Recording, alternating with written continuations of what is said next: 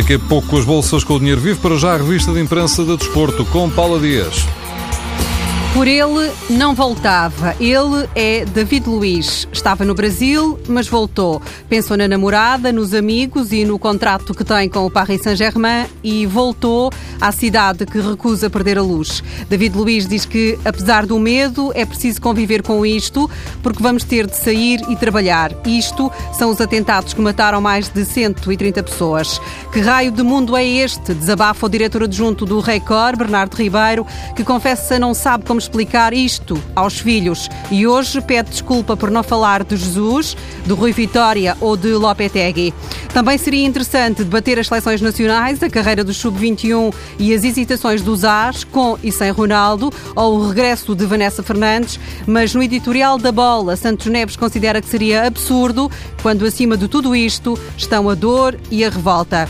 Assunto obrigatório ainda no editorial do jornal O Jogo, que sublinha o receio que se instalou para o Europeu de França e para milhões de pessoas que vão andar à volta dos estádios de futebol. José Manuel Ribeiro desafia a União Europeia a dar garantias, criticando Bruxelas pela atitude nestes anos de crise económica, mas também pela omissão sistemática na política internacional que ajudou a que pragas como o Estado Islâmico pudessem desenvolver-se. Na primeira página do Mundo Deportivo, alerta máximo. A seleção de Espanha chega hoje a Bruxelas para o jogo de amanhã com a Bélgica, debaixo de fortes medidas de segurança. Na seleção espanhola, ninguém vai sair do hotel, mas Nolito desafia o receio e diz: não podemos viver com medo. Amanhã, no estádio na Bélgica, mochilas e bolsas não vão entrar.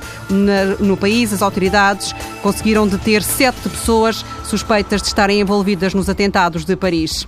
A Gazeta dello Sport escreve que o futebol, o ténis, o basquetebol, o voleibol, a Fórmula 1 Todos os desportos estão com Paris e amanhã, quando a Inglaterra e a França jogarem em Wembley, o encontro particular que não puderam terminar na sexta-feira em Paris, nessa altura, diz o Daily Mirror, os ingleses vão cantar pela França, vão também cantar a Marselhesa. A imprensa desportiva olhar pelo mundo para lá do desporto, revista aqui com Paula Dias.